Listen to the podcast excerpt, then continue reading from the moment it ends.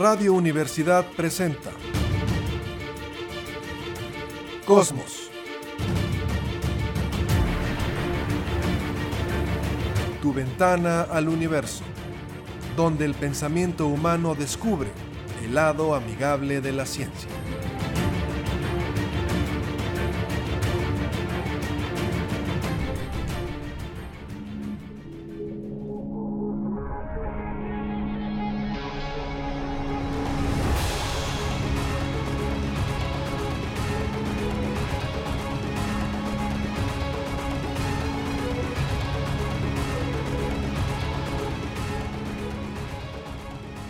Tal? ¿Cómo está? Muy buenas tardes, bienvenidos a Cosmos, tu ventana al universo, por supuesto, con muchísimo gusto en el 88.5 de frecuencia modulada en San Luis Potosí, Radio Universidad. Saludo esta tarde, Jessica Mena, ¿cómo estás?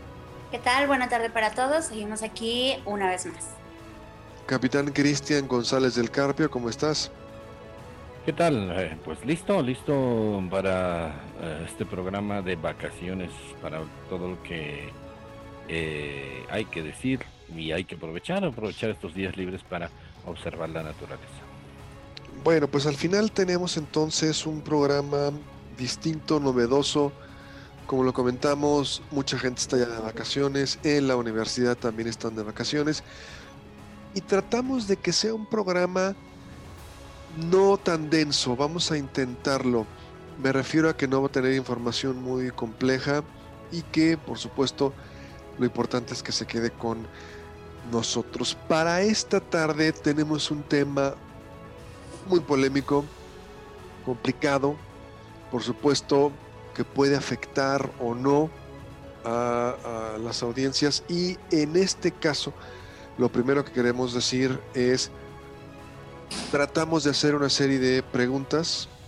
Mis compañeros estarán dando su opinión acerca de estas preguntas que hemos preparado. Y por supuesto, la mejor opinión es la de usted. Creo que al final, mi conclusión parece que la doy antes de que terminemos el programa, pero creo que al final podemos estar hablando de lo mismo, nada más en, de distinta forma a lo mejor podemos estar hablando de lo mismo, nada más que de diferente manera. ¿De qué vamos a hablar el día de hoy? El día de hoy es un tema el cual eh, es recurrente para mucha gente que nos dedicamos de forma amateur a la ciencia o de forma profesional, por ejemplo, como Jesse o el Capi, físico y, física y bióloga, biólogo la existencia de un ser superior, la existencia de Dios. Como le comentaba, en lo, personal, eh, al ser un científico amateur, porque no, no me dedico a eso, pero entender el método científico, entender ciertos principios fundamentales del universo, sí cambia la forma en que uno piensa, sí cambia la manera en que uno intenta comprender las cosas. Entonces, estaremos haciendo una serie de preguntas, insisto, con todo el respeto, acerca de, pues esto, la existencia de Dios, la existencia de un ser superior, se puede demostrar, no, es comprobable, no, de alguna manera influye, no. Vamos a ir eh, empezando. Y como son muchas preguntas, quiero eh, pues como le comentaba, hacer una serie de preguntas y que mis compañeros me estén dando su opinión. Quisiera empezar con el Capi. Capi, pareciera entonces que nuestros antepasados asignaban explicaciones sobrenaturales a fenómenos que no podían comprender. Pareciera que puede surgir de ahí o pudiera ser la base los cimientos para creer en un ser superior. Caía un rayo, no lo pueden explicar, el día y la noche no lo pueden explicar, y cualquier cantidad de fenómenos naturales, y entonces se daba una explicación sobrenatural porque no había forma de explicarlo. Pareciera que esto pudiera ser la base de la creencia en un ser superior o nos tendríamos que ir más atrás. No, sí, hay eh, no solamente eh, la idea de seres superiores no solamente era uno, en la antigüedad, miles o cien mil o n miles de años atrás, se hablaba del panteísmo, todo era mágico, porque nada era explicable. ¿Cómo iba a explicar los sueños? ¿Cómo iban a explicar cómo aparecen toda esa diversidad de cosas que los hombres primitivos veían en la en eh, diario? Jamás iban a entender lo que eran las estrellas o una galaxia, la Vía Láctea, o de dónde venían las aves, ¿no? Entonces, surge esa reverencia. Hay un instinto de reverencia. Hay instintos que se desatan. Eh, de curiosidad, de reverencia y de gratitud. Entonces, todo e, es, los digo que existen como instintos porque se han repetido hasta el día de hoy. Desde que el hombre aparece hay una actitud hacia la naturaleza y esa actitud se explica de diversas maneras. Una es con dioses, otra es con ah, apasionamiento científico, pero siempre hay un instinto de maravillarse. Entonces ese instinto pues ha estado ahí al parecer desde siempre. Aquí entonces, ahora voy contigo Jesse, eh, vamos a pensar que eh, partimos de eso, intentar dar explicaciones a fenómenos que no podíamos explicar, pero ahora puede ser también que el concepto de un ser superior puede venir de intentar dar respuesta a las grandes preguntas que tiene el hombre. ¿Quiénes somos? ¿De dónde venimos? ¿Cuál es el sentido de la vida? ¿Cuál es el profundo sentido de nuestra existencia? Queremos dar respuestas a esas preguntas, no podemos y entonces fabricamos un ser superior. Yo lo pondría así, de una manera así como muy personal, precisamente sin herir susceptibilidades y eh, recordarle a la audiencia que estos solo son opiniones personales. En su momento serán como hechos científicos o aclaraciones que, que la ciencia dice, pero en este momento son como aclaraciones personales. Yo lo vería como, sí, lavarse las manos. Eh, de cierta forma yo estoy estudiando algo que no puedo entender, entonces ah, tiene que ser producto de algún ser supremo. Es como una parte de tener esa tranquilidad de decir, pues escapa a, mi comportamiento, a, a, las herramientas que tengo, entonces seguramente que alguien superior, alguien todopoderoso, lo tendría que haber hecho. Y aparte de darle o de intentar darle una explicación que finalmente no se le da, simplemente le pasas el trabajo a otra persona, eh, también era de cierta forma la tranquilidad. Todos como individuos, eh, ya lo ha dicho el CAP muchas veces, como entes biológicos tenemos miedo a la vida. La vida es, es ruda para cualquier individuo, ¿no? En algún momento estamos en peligro de que nos coman de cualquier cosa, entonces también era esta parte de tranquilidad de tener un ser protector cuando todo lo demás nos ha abandonado. Sigo contigo, Jessy. Esta siguiente pregunta y ahorita paso con el Capi. Así como más o menos nos podemos imaginar cómo surgen este concepto de un ser superior, a lo mejor ya empiezan a surgir también religiones organizadas, yo te preguntaría a ti, como científica, como física, cómo, cuándo, dónde, ¿de qué manera surge el método científico? ¿Quién, cuando empezamos a dar explicaciones sobrenaturales a fenómenos que no podemos explicar, quién llega y dicen, oigan, hay otro camino, se puede hacer de otra manera? ¿Cómo surge esto? Por la experimentación. Aquí literalmente el camino más directo es la experimentación. Tal vez, o sea, la especie humana estuvo mucho tiempo, miles de años, haciendo todo de manera empírica, ¿no? Observaban, gracias a los sentidos, a observar, a oler, a medir de cierta forma con, con las manos, con lo que tenían al alcance, pudieron empezar a hacer las primeras investigaciones, aun cuando todavía no estaba instalado el método científico, ya lo aplicaban. Ajá. Y de ahí se empieza a tener esto. La experimentación es la que nos abre camino. Eh, de cierta forma, eh, estuve buscando como algunas frases y mm, la ciencia nos dice esto. El método científico es el método de la investigación y de la búsqueda práctica de respuestas. Sí, así es. Pero Yo diría que no por ser científico, no por ser ingeniero, vas a tener una tendencia a creer o a no creer. Yo lo he visto, muchos de mis profesores que son postdoctorados en lo que se te dé la gana, algunos han sido creyentes y muy creyentes.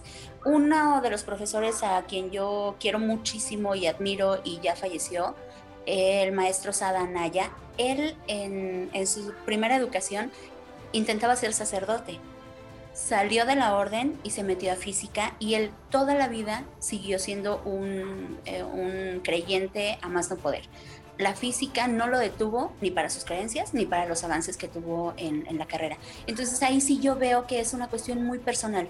Independientemente de lo que te dediques, eh, yo creo que hay personas que ya lo traen desde niños, el que vayan a ser creyentes o el que no crean. Yo desde niña nunca eh, creí en el angelito de la guarda ni nada de esas cosas. Cap. Aquí, aquí, eh, perdón, Capi, me quisiera irme con otra con otra, con otra pregunta. Cuando nos, nos cuestionan, bueno, nada más quería comentar rápido, yo conocí también al profesor Sada y él se definía como un físico católico. Alguna vez lo llevaste al IPICIT, más descanse, y recuerdo que él se definía como un físico católico. Capi, el problema de querer dar respuesta a esta pregunta, normalmente después de dar una charla astronómica, alguna plática, casi siempre al final alguien se nos acerca o directamente en la audiencia nos preguntan, a ver, a ver, pero tú dime, ¿crees o no crees en Dios? Y ahí normalmente la respuesta que uno da es, ¿cuál es la definición de Dios?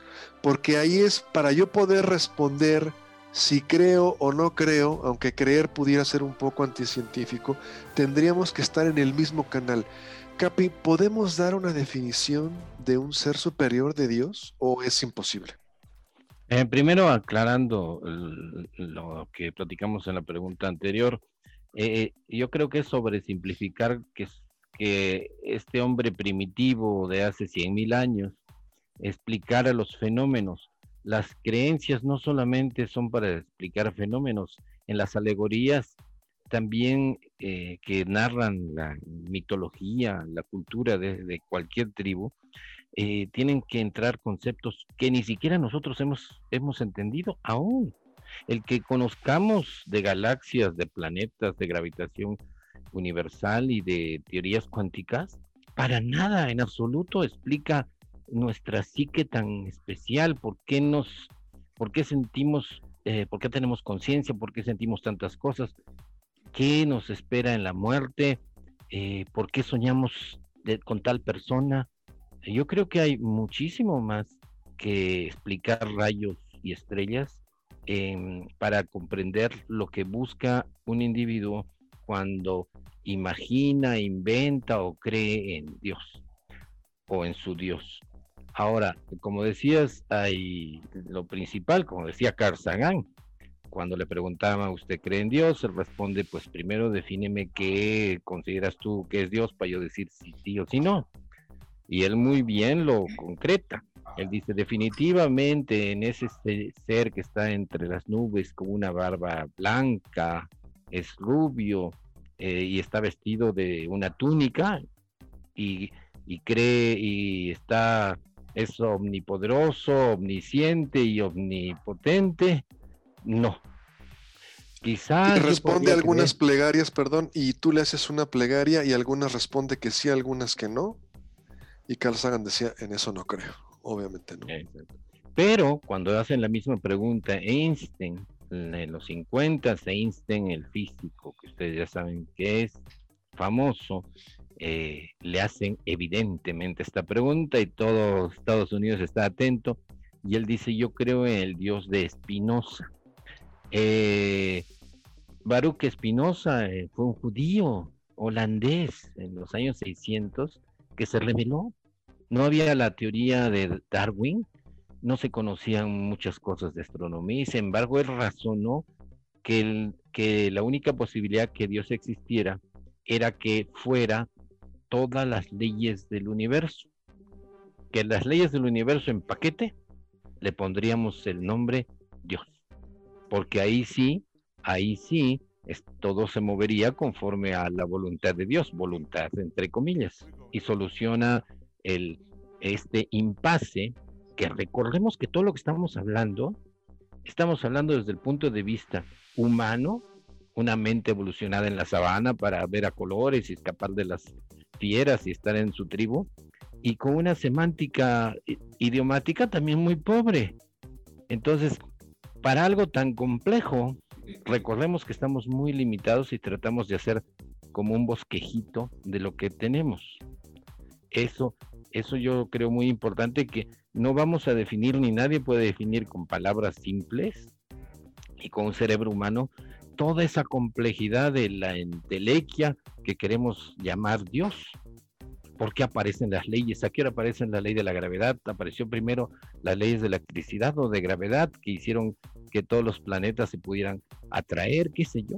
Entonces, eso no es fácil de, comentarlo. Lo único que uno llega es a decir, pues yo no creo en que el terremoto que mató tantos niños y tantos inocentes haya sido de Dios. Y por ahí sale otro que dice, eh, los eh, la voluntad de Dios es misteriosa e insondeable. No, un terremoto que mata gente es malo y ya. Punto. Entonces, eh, no hay cuestionamiento ante, ese, ante esa circunstancia. No hay eh, cómo un sacerdote pueda convencer a un individuo que, pues, que Dios es ese hombre barbado que te escucha y te puede salvar en determinado momento. Jesse, tenés un comentario, perdón. No, simplemente eh, eso, que, que, la referencia que tiene cada, cada ser humano, ¿no? Como dice el CAP, los fenómenos naturales es eso, fenómenos naturales, y entonces nosotros decidimos a quién le asignamos qué cosa.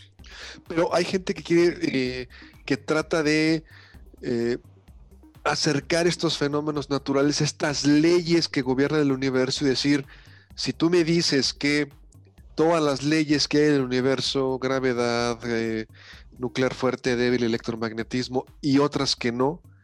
Si tú me dices que eso es Dios, pues sí creo, porque lo verifico todos los días, yo verifico la, gravedad, pero sería muy complicado estarle rezando la gravedad, es decir, eh, no, sería práctico, ¿no? Ahora, el, famoso panteísmo. En lugar de una trinidad vas a tener las cuatro fuerzas fundamentales. Ahorita, pero si unificamos, podría ser una nada más. Pero, a ver, Jesse, aquí para poder entrar eh, más en materia, platícanos un poquito brevemente, ¿qué es el Big Bang? Es una teoría muy aceptada en el origen del universo. ¿En qué consiste? Porque de ahí podemos jalar muchas cosas. ¿Qué es el Big Bang? Básicamente habla de una singularidad. Aquí es en donde viene un poco el, punto de lo que se burlan de los físicos, de que cuando hablas de una singularidad es simplemente un punto, ¿no? Y todo lo queremos ver como singularidades.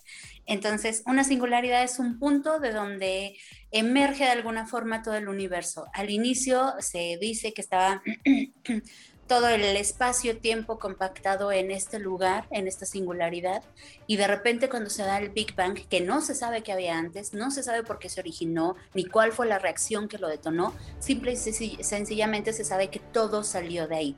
Todo lo que conocemos, el espacio, el tiempo, la materia y la energía, salieron del Big Bang.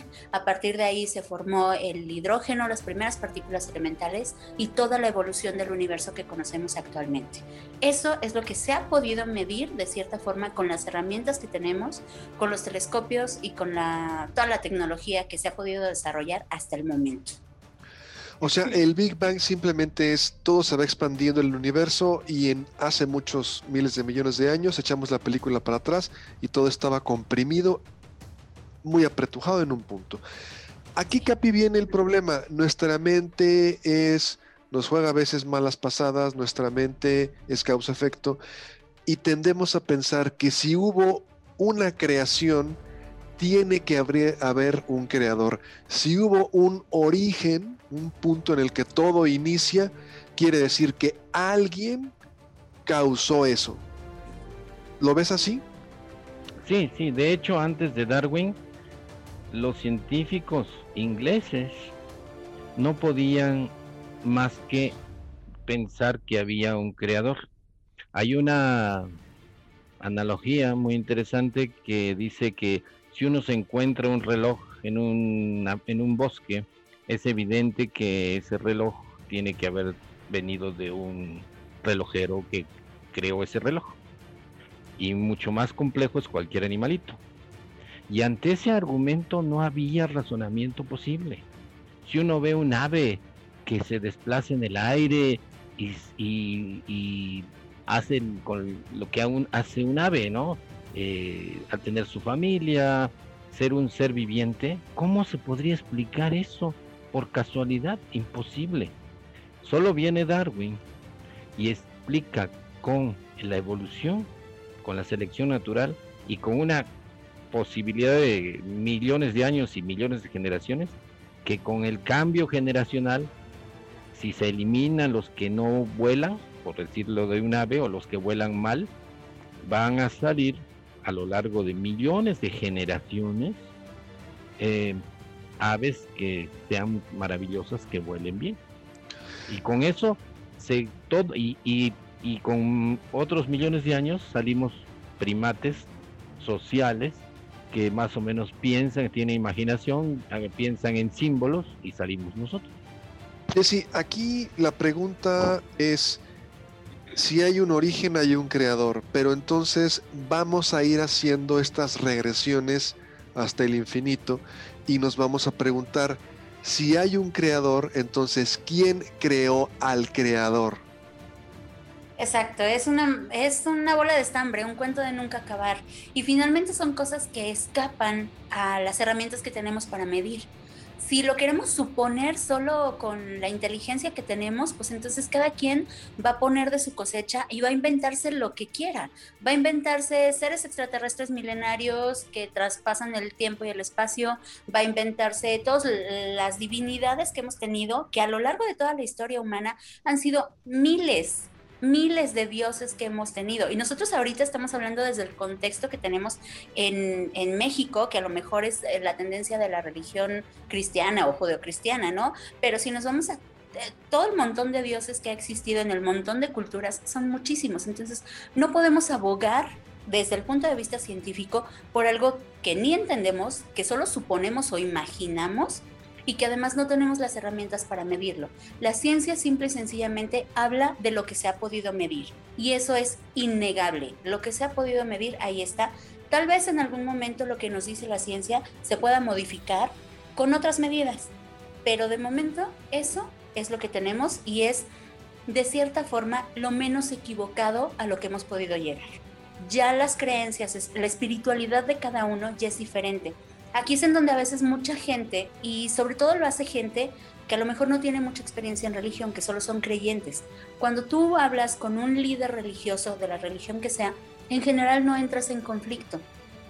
La ciencia y la religión no están peleadas, ni se quieren pelear, simplemente cada una explica cosas diferentes.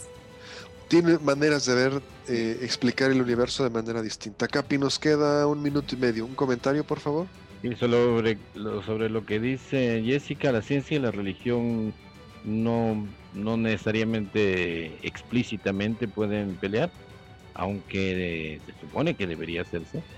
Pero lo que sí es cierto es que entre las religiones se tienen más antagonismo de religión a religión porque como son absolutos, cada religión excluye a todas las demás.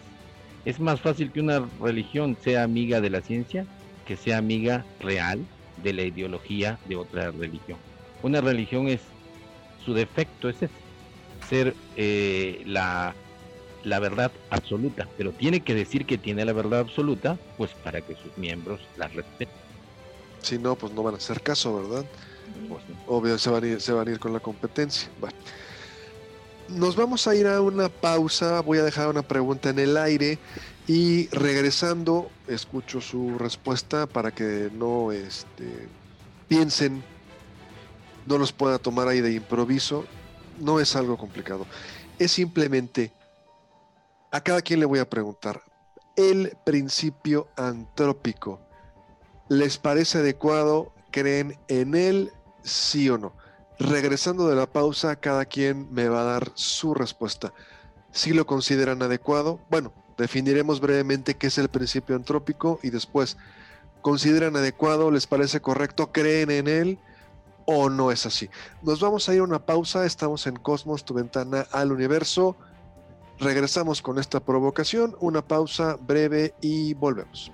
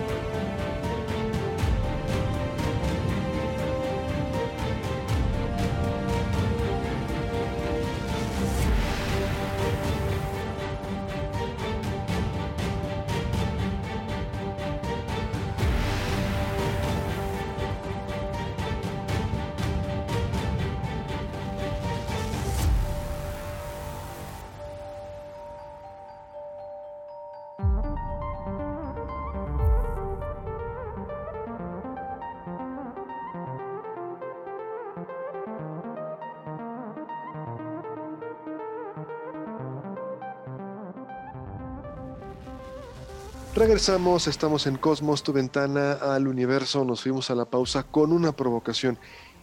Este programa en sí es una provocación. Estamos charlando, platicando la posibilidad, ¿no?, de la existencia de un ser superior, de Dios. Y antes de ir a la pausa, me fui con esta pregunta. Principio antrópico. ¿Quién de los dos quisiera definir brevemente qué es el principio antrópico? Y ya después que ustedes me digan creen en él o yo. Jesse, porfa. Yo, bueno, básicamente que el principio antrópico dice que mm, hubo un ser superior que creó todo para que al final resultara la especie humana inteligente. El principio antrópico es muy complejo a veces de definir porque podemos irnos por muchos lados. Básicamente lo que nos dice el principio antrópico es algunos de los postulados, ¿no? Vemos el universo de la forma en que es porque existimos.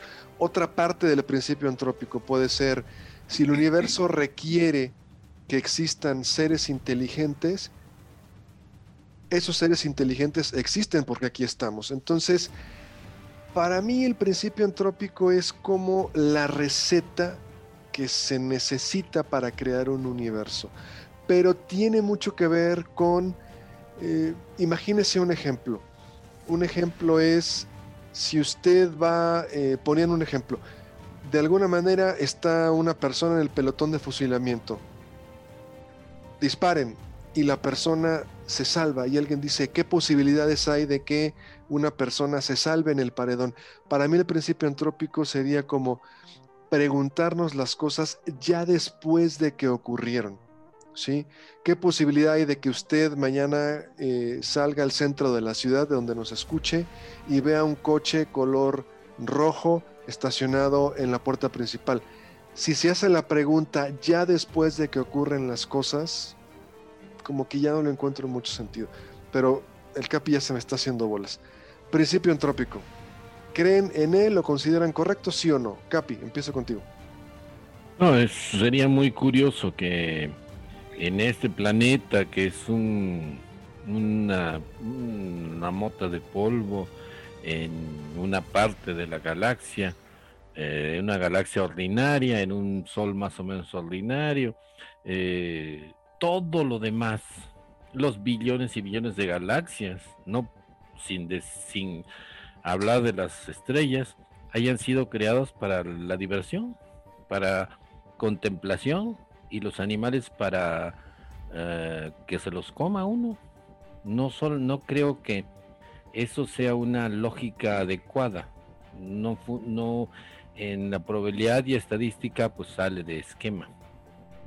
Principio antrópico, Jesse, ¿crees en él o no? No, no creería en que al universo le importe ni un poquito el ser humano. El hecho de que a nosotros nos importa el ser humano, pues es porque somos seres humanos, pero ni al universo, ni a las estrellas, ni a nada le importa el ser humano. Y ahí yo diría, en todo caso, si hubo algo así como una creación para que saliera el ser humano inteligente, pues hay más animales inteligentes. Ahí también está la definición de inteligencia, pero hay más animales inteligentes.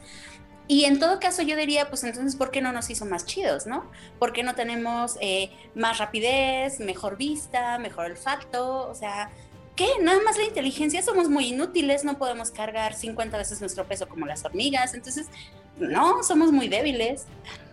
Eso Aquí para, para, que quede claro, eh, no nos confundamos, eh, retomo un poco lo que decía Stephen Hawking y con esto concluyo y seguimos. El principio entrópico lo podremos definir de esta manera. Si en el universo se deben verificar ciertas condiciones para nuestra existencia, dichas condiciones se verifican ya que nosotros existimos. O sea, si tiene que haber una receta para que nosotros estemos aquí, esa receta se cumple porque aquí estamos.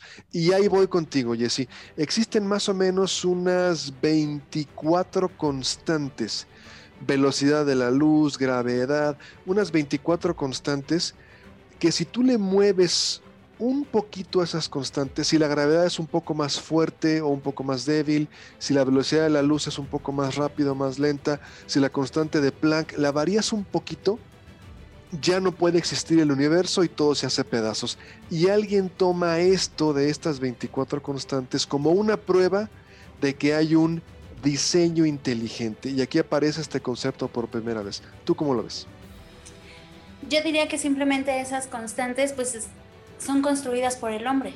Entonces no hubo como una revelación que se nos hubiera ofrecido esa información como las tablas bíblicas. Simple y sencillamente son construcciones del humano que en algún momento se pueden trabajar de otra forma y se pueden modificar. Sí, si bien son constantes, el universo funciona así, es lo que hemos podido medir. No hay más razonamiento para eso, yo diría.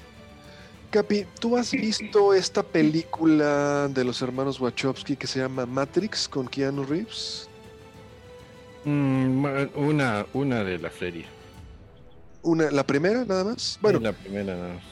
Hablando en cuestión filosófica pura, más o menos tipo Matrix, creer en algo, cuando alguien cree en algo y lo cree realmente, lo puede volver real, porque ahí entraríamos entonces a la definición de realidad. Creer en algo con un fervor impresionante, ¿podría volverlo real o no? Eh, eso es, eso eh, es eh, creencia, ese postulado, sale de que efectivamente uno lo que ve no es. Nuestro cerebro está aislado de afuera, excepto por los sentidos. Y los sentidos mandan códigos. Y esos códigos se pueden, pues, eh, transcribir en lo que quieras. ¿Qué quiere decir esto? Que eh, los ojos ven, destellan eh, impulsos electroquímicos y esos impulsos van a un área del cerebro donde se traducen en lo que nosotros interpretamos como colores. Pero son códigos. Los colores no existen. Eh, lo que existen son diferentes ondas, diferentes frecuencias y diferentes amplitudes de, de energía electromagnética que nuestro cerebro lo señala como como colores. Igual que cuando toman una foto de un planeta y le ponen el color que quieran, depende a lo que quieran resaltar. Viene el código de ceros y unos y a determinados códigos le ponen un color y al otro otro y mañana para que lo vea el geólogo le pone un color, pasa mañana para que lo vea un sedimentólogo le pone otro color para realzar lo que está buscando. Igual nuestro cerebro es así. Los colores en sí no existen. Entonces la pregunta, sin salirme de ella, básicamente nosotros vemos una interpretación de lo que está afuera. La una abeja ve otros colores, eh, las palomas ven muchos más colores porque tiene mucho más definición. Eh, sería mejor 5K, eh, eso que tienen. el cerebro de las, de las aves en general y sobre todo las palomas tiene mejor definición, tiene esa banda ancha, no sé cómo le llaman en televisión, en las pantallas. Entonces, sí, básicamente uno ve una fantasía. Eh, quedándome contigo en ese ejemplo para no salirme bien la siguiente pregunta. Lo que tú ponías, el ojo humano. Hay gente que ve esta maravilla de la evolución, de la naturaleza evolutiva y dicen, ve el funcionamiento de un ojo humano. Eso debería de ser una prueba contundente de que existe un ser superior, un diseño inteligente. ¿Por qué confundimos la evolución con la divinidad? ¿Qué es lo que pasa ahí? ¿Por qué ocurre esto? Es difícil concebir la evolución, es difícil nuestro cerebro, siempre lo he dicho, está hecho para pensar en 10 años, lo que son, es un siglo, pero cuando el cerebro lo dice un millón de años, ya pierde total eh, conceptualización. Entonces, que a uno le digan, pues un ojo, se, a las primeras células que los animalitos eh, podían eh, responder a luz o sombra, que se excitan con la luz, surgen hace 540 mil, 540 millones de años. Y como era una idea excelente en una atmósfera transparente, un invento maravilloso, pues se va especializando, especializando en tantas generaciones de animalitos. Y de hecho era tan bueno esta, esta, este invento de la evolución que se, se desarrolló en varias especies diferentes. Los, los ojos de los insectos son diferentes, pero básicamente interpretan luz los ojos de los pulpos, muy parecidos a los humanos, pero son evolucionados totalmente por líneas diferentes. Entonces, es excelente la idea de que en un planeta que la luz, que su atmósfera es transparente y se ve a lo lejos, pues eh, haya células que se armen en un ojo y interpreten lo que el animalito quiere evitar o cazar. Jesse, eh, entrando entonces eh, contigo, por supuesto, como física científica, te hago una pregunta. Si entonces, recuerde que estamos platicando de la existencia de un ser superior, la existencia de Dios. Jesse, si existe un Dios que creó el universo y él crea, por supuesto, todas sus leyes físicas, Dios crea el universo y todas las reglas que rigen en este universo. ¿Cumplirá Dios sus propias leyes o este Dios puede a veces quebrantar estas leyes, viajar más rápido que la luz o a lo mejor viajar en el tiempo?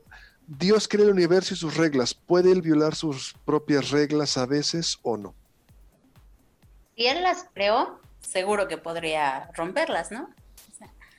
Eh, entonces ahí entraría algo como, ahí sí sería tal vez un ser todopoderoso y demás, eh, suponiendo que haya sido así, sí, yo no vería como por qué no podría romper o modificar algo que él hizo. Ahí estaría perfectamente justificado. Capi, ¿tú crees entonces que un Dios pudiera crear las reglas y él mismo romperlas? Pues entonces, ¿de qué sirvió, no?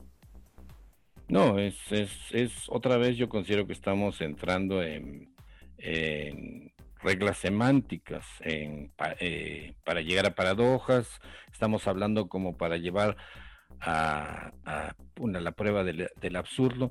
Lo que yo quiero es definitivamente defender a Dios, defender a la religión, no necesariamente porque exista o no exista. Al parecer, la evolución humana eh, le ha servido mucho esa esa cosa que se llama buscar una religión. Eh, hay muchas estadísticas de antropólogos, de paleoantropólogos, que al parecer una tribu religiosa tiene mejor organización social y, y, va pasando, aunque no inventen nada, aunque no descubran la tecnología ni nada, pero sus creencias le dan estabilidad. Y hay unas estadísticas muy duras, muy interesantes. Ya ven, Estados Unidos hace estudios prácticamente sociales cada semana y ha salido un estudio muy interesante de que las eh, el Bible Belt, los estados donde son eh, diferentes tipos de, tiene, hay diferentes tipos de religión, protestantes, bautistas, sí, todas esas religiones que son muy duras, muy así, eh, con todos los viajes a la luna y lo demás, van a misa o a sus servicios religiosos cada domingo, rezan, meditan, cantan, todas esas ceremonias terminan teniendo una estabilidad familiar muy mm, mayor, estadísticamente mayor, que los estados que son eh, que son menos religiosos y con muchos ateos. De hecho, hay otro, otra, otra estadística muy importante. El, que afirmaría que el humano, la invención de la religión le salió bien, eh, de que en los estados más laicos, como California, abundan muchísimas, eh, muchísimas creencias de, de horóscopos, de cartas y demás. Entonces, entre que la parte humana que quiere creer cosas raras o lo que quieran decir, es mejor una religión que, que oriente hacia el bien a una religión, a la falta de religión que desgraciadamente termina creyendo en que le lean la mano. Jesse, perdón. aquí me gustaría hacer una diferencia. Sí, si bien la religión, bueno, primero, la creencia de un Dios es muy diferente a una religión. Ahí hay que conceptualizarlo de una manera muy diferente. Además, una religión es buena como reglas de conducta para hacer ver a las personas que no tienen responsabilidad de cierta forma en su vida, que tienen que portarse bien, que tienen que apoyar a los demás. O sea, está bien, eso está padre. Pero ya cuando llegas al fanatismo religioso, los estudios sociólogos, de los sociólogos y de los antropólogos han dicho, y eso está bien fundamentado, que la mayoría de las civilizaciones que son más apegadas a su religión, en este caso que han llegado al fanatismo religioso, son las más violentas, son las que han creado la mayor cantidad de guerras y el peor sadismo en contra de los propios humanos. Entonces ahí es donde definitivamente eso no se puede defender. Sí, ahí está 11 de septiembre, ¿no? Se van a cumplir este año 20 años, ahí tienes un ejemplo. O sea, si tu religión te hace que secuestres un avión y lo estrelles contra un edificio, por más convencido que puedas estar, ahí ya estamos hablando de otra cosa. Y que las personas no se sientan exentas, porque todas las religiones han cometido asesinatos, torturas y demás contra otras personas. Entonces, todas han pasado por eso. Vámonos con otra, otra pregunta. Jesse, ¿tú crees que probablemente a ti te gustan mucho los animales, los perros? Si tú le quieres enseñar a tu perro relatividad general va a ser imposible. Si le quieres explicar el tensor Ricci, no vas a poder. Pudiera ser que entonces, como seres humanos, no sé, otras civilizaciones en otras partes del, universo, nuestra mente está limitada y este concepto del ser superior, para bien o para mal, no podríamos entenderlo o explicárnoslo. A lo mejor es como quererle enseñar física a tu perro. Pues mira, a la fecha no he logrado que Puka lave los trastes, entonces yo creo que ahí sí está difícil. El concepto de que tenemos que evolucionar, de que tenemos que ser más allá para entenderlo, yo creo que finalmente mm, no sirve de nada. Hay que trabajar con lo que tenemos si tú quieres creer en un Dios, créelo, pero que no afecte tu vida, que no afecte el hecho de que le pongas una vacuna a tu hijo y que por eso se pueda morir, el hecho de que, no sé, un, cantidad de, pensamientos mágicos sobrenaturales que nos llegan a la, mente, ¿no? Em, puedes creer en lo que tú quieras mientras que no afecte tu vida ni la vida de los demás. Yo básicamente me quedaría con eso y ya. A ver, otro, otro, otra pregunta, por supuesto, eh, interesante. El que mucha gente crea en algo lo puede convertir en real o deberíamos de tomarlo en cuenta. Eh, les doy datos del INEGI del censo del 2010 para nuestro país. El censo del INEGI mostró que 4.9% de los mexicanos no tiene religión, comparado con solo un 0.6% en 1960 y un 3.5% en el año 2000. Vamos a pensar, tomando lo que dice Jesse, que religión y creencia en Dios no es lo mismo, pero imagínate que en México, en el último censo, en el 2010, un 95% tendría una creencia en un ser supremo. el que mucha gente crea en algo no nos pondría a pensar a los que no lo creemos y decir, a lo mejor nosotros somos los que estamos mal, ¿eh? Capi. Eh, otras estadísticas mm, muy interesantes son las de Europa. En Europa eh, igual se tiene esto, eh, esta tendencia que con la modernidad, con el desarrollo, hay más ateos en los países escandinavos, en Inglaterra, los ateos pues ya se manifiestan abiertamente como ateos.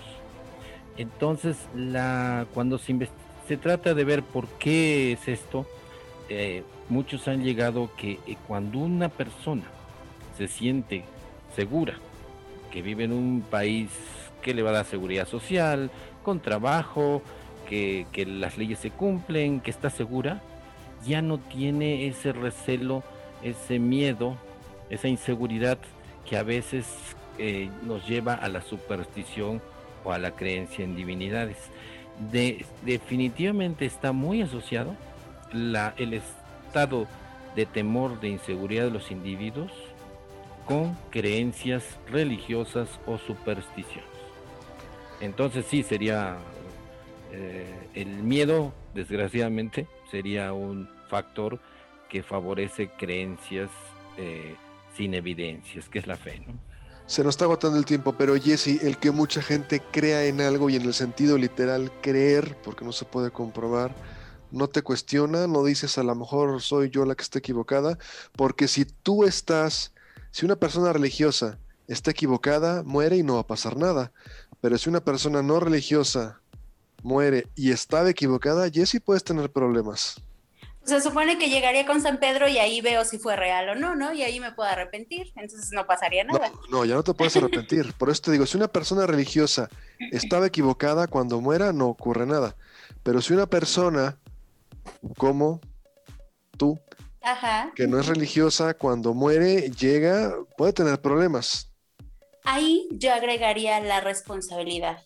Sí, no soy religiosa, pero precisamente llevo mi vida con el mayor orden posible, apoyando a mi familia, apoyando a las personas que quiero, no maltratando a los animales, no sobrepasándome del poder que, que tengo para aprovecharme de los demás.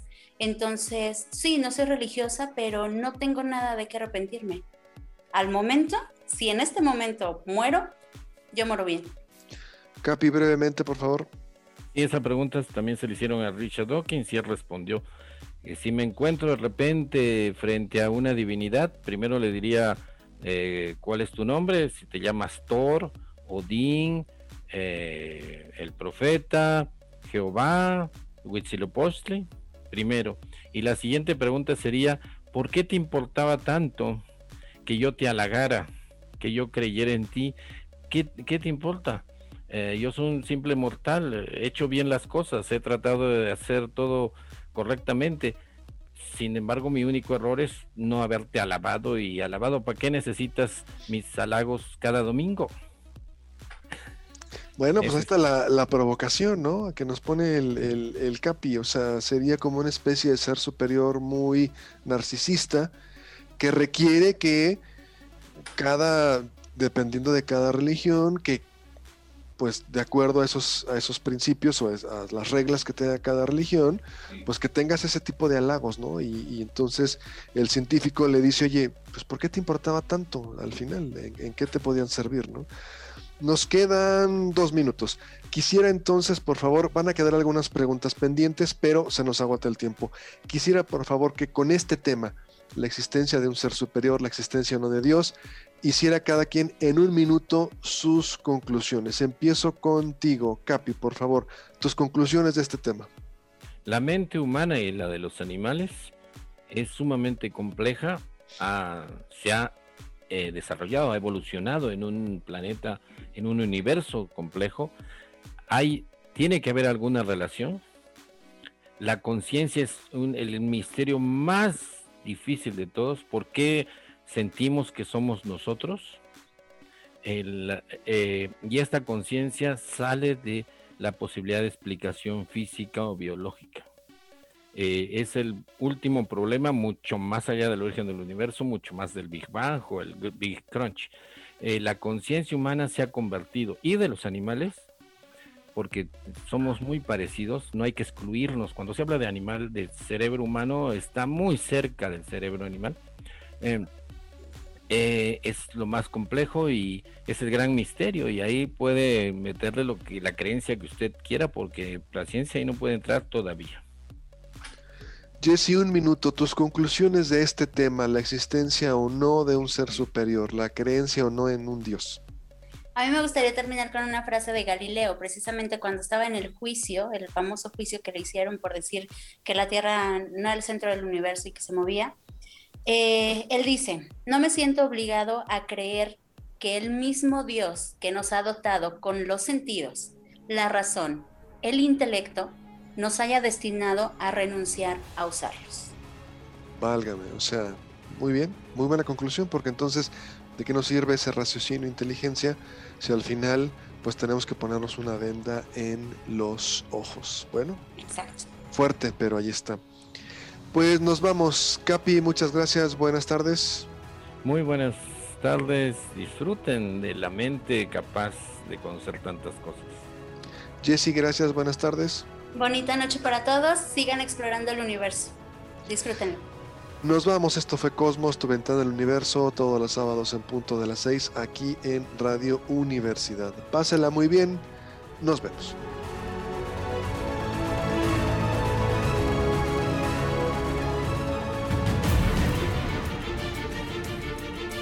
Radio Universidad presentó Cosmos.